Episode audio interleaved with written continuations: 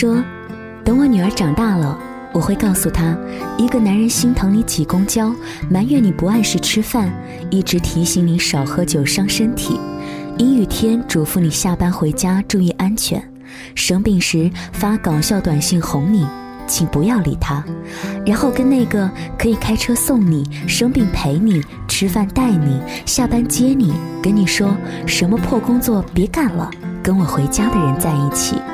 我们都过了耳听爱情的年纪。这段话一度在网络上转载度很高，很火。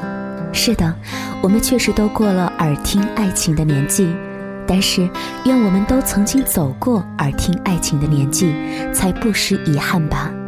嘿，你好，我是林小妖，用声音陪你度过一段温暖的睡前时光。今晚来听林小姨，愿我们都走过耳听爱情的年纪。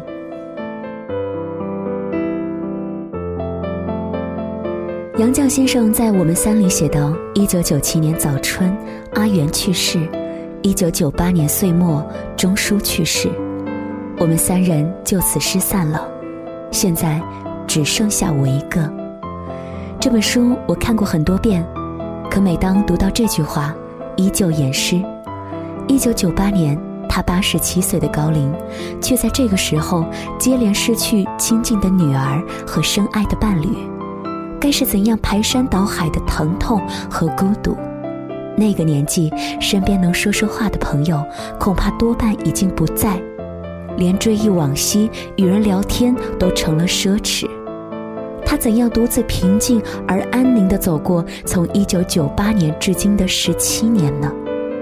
而其见，他并不是没有机会可以找一个生活的伴儿和慰藉。有一天，社会学家费孝通费老来拜访他，他是他年轻时代的心上人。只是他对他没有那份情谊。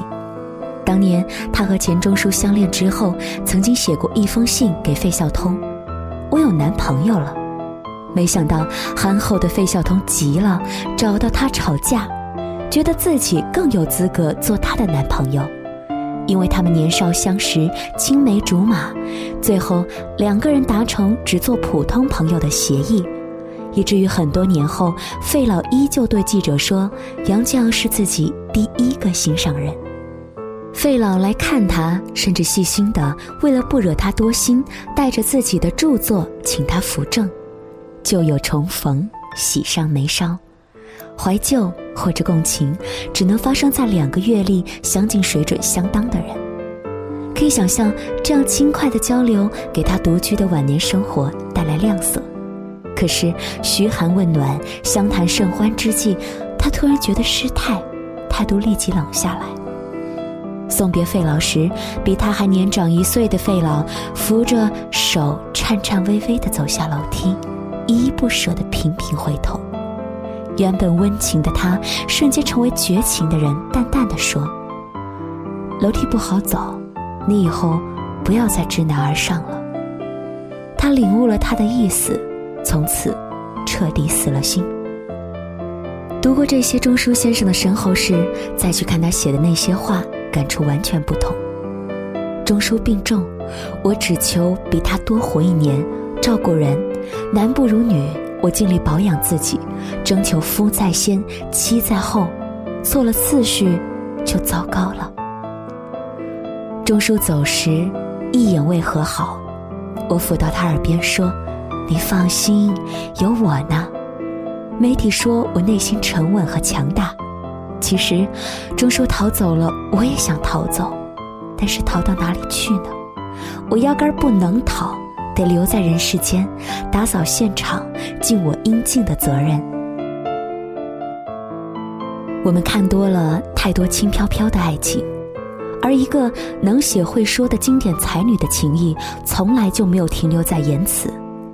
它既有语言的浓烈，更有行为的厚度，甚至正是在行为的支持下，言语才浓烈的有厚度。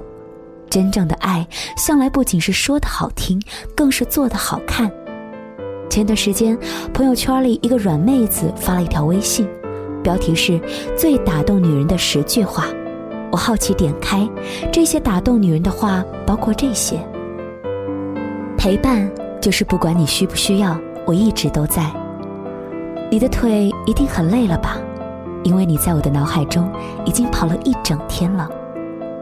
无论他有多大错，他开始哭的一刹那，就是我错了。我不知道多少女孩会被这些话打动，但是至少这些话打动不了我。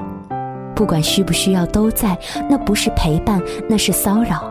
在别人脑海中跑一天，那个别人未免太闲了。而哭。往往只是情感宣泄，起不到多大实际作用。但是从他转发的这条信息，我突然明白了少女和熟女爱情观的差异。少女是听觉动物，爱情对他们来说是谈恋爱，语言表达具有决定性的作用。熟女是感觉动物，他们明白真正爱你的人没空说很多爱你的话，却会做很多爱你的事儿。就像金星说的。等我女儿长大了，我会告诉她，一个男人心疼你挤公交，埋怨你不按时吃饭，一直提醒你少喝酒伤身体，阴雨天嘱咐你下班回家注意安全，生病时发搞笑短信哄你，请不要理他，然后跟那个可以开车送你、生病陪你、吃饭带你、下班接你、跟你说什么破工作别干了，跟我回家的人在一起，我们。都过了耳听爱情的年纪。是的，熟女们大多数都走过了耳听爱情的年纪，而少女却基本停留在耳听爱情的年纪。就像转发这条微信的姑娘，她每一次恋爱都很投入，却没有一次结果完满。我说的完满，绝对不是结婚。结婚不是评价感情价值的唯一标准，甚至不是最重要的标准。好的感情会让人成长和成熟，但他的爱情不是。他在每一段关系中都或多或少的被伤害，而那天看他转发的内容，我多少有点了解他，以及和他类似的那些姑娘被伤害的原因。爱情虚实变幻，真假相掺，一个人的心口手可以分离。真正的爱从不停留在长情的告白，而基于长情的体恤和疼爱。最廉价的就是那些只停留在口头的关切和承诺。人精力有限，某一方面特别优秀，肯定对另一方面的短板。所以我们常常看到太会说话的男人不太会做事儿，太会做事儿的男人没有精力甜言蜜语。就像聪明的男人多少和老实不大沾边儿。而厚道的男人有多少和木讷不善言辞一样？假如你需要的是踏实可靠的男人，往往要容忍他敏于行短于言的弱点；而如果你喜欢听漂亮话，就要接受这个男人的漂亮话不仅是说给你一个人听。大多数人都不具备让才华锦衣夜行的低调，是个特长总要炫一下，尤其是会说话的特长。而一个男人有多少口才用来表达爱你，就有多少口才狡辩不爱你。就像当年李敖从刘慧云移情到胡因梦，胡因梦问他怎么向刘小姐解释，他的话连最会写的刘小姐都绝倒。我会告诉他，我爱你还是百分之百，但是现在来了一个千分之千的，所以你得暂时回避一下。从容到几乎没有反驳的狡辩，从男人的角度可以把它理解为真性情，可我是女人，我把这理解为劈腿。一个会说话男人的劈腿，真是让人连倾诉都觉得无语。停留在口头上的爱情，犹如远距离的精神依赖，容易在遇到现实的矛盾之后灰飞烟灭；而有执行力的爱情，是生活中无限靠近的相看。是细节磨合碰撞之后的体谅，也是现实所需的分担。一九三七年五月，杨绛先生的女儿钱媛在牛津出生，他的父亲欣喜地叫了汽车接妻女出院。回到寓所，从来没有做过任何家务的新爸爸炖了鸡汤，剥了碧绿的蚕豆瓣儿，煮在汤里，盛在碗里，端给妻子吃。杨绛先生后来在回忆录里说。钱家的人如果知道他们的大阿官能够这般的伺候产妇，不知该多么的惊奇。真正的爱情可不就是行动的奇迹吗？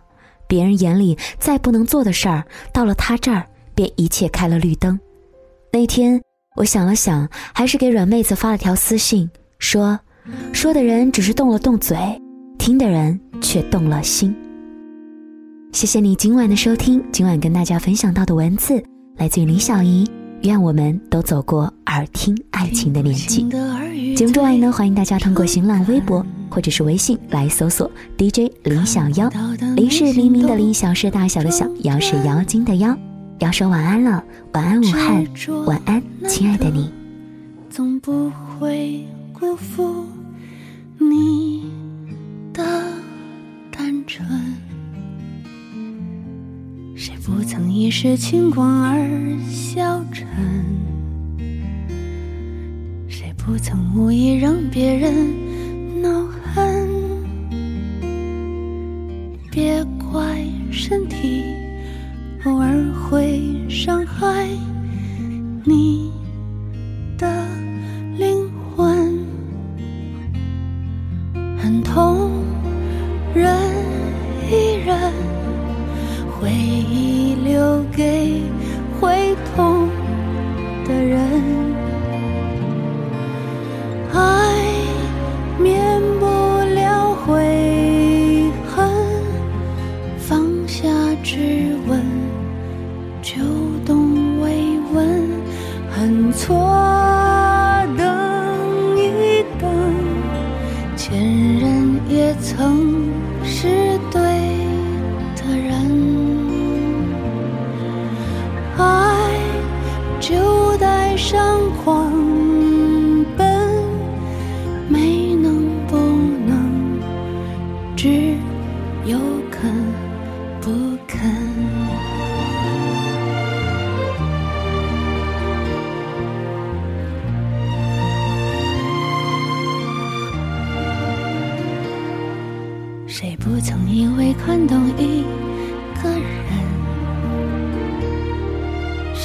曾面对自己想否认？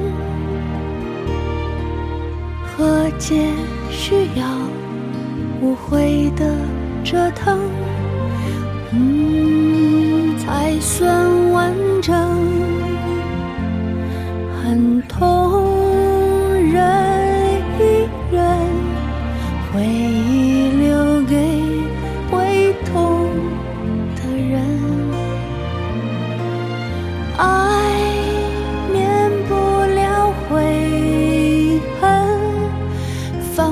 下质问，就懂慰问，恨错等一等，前任也曾是对的人，爱就带上狂奔，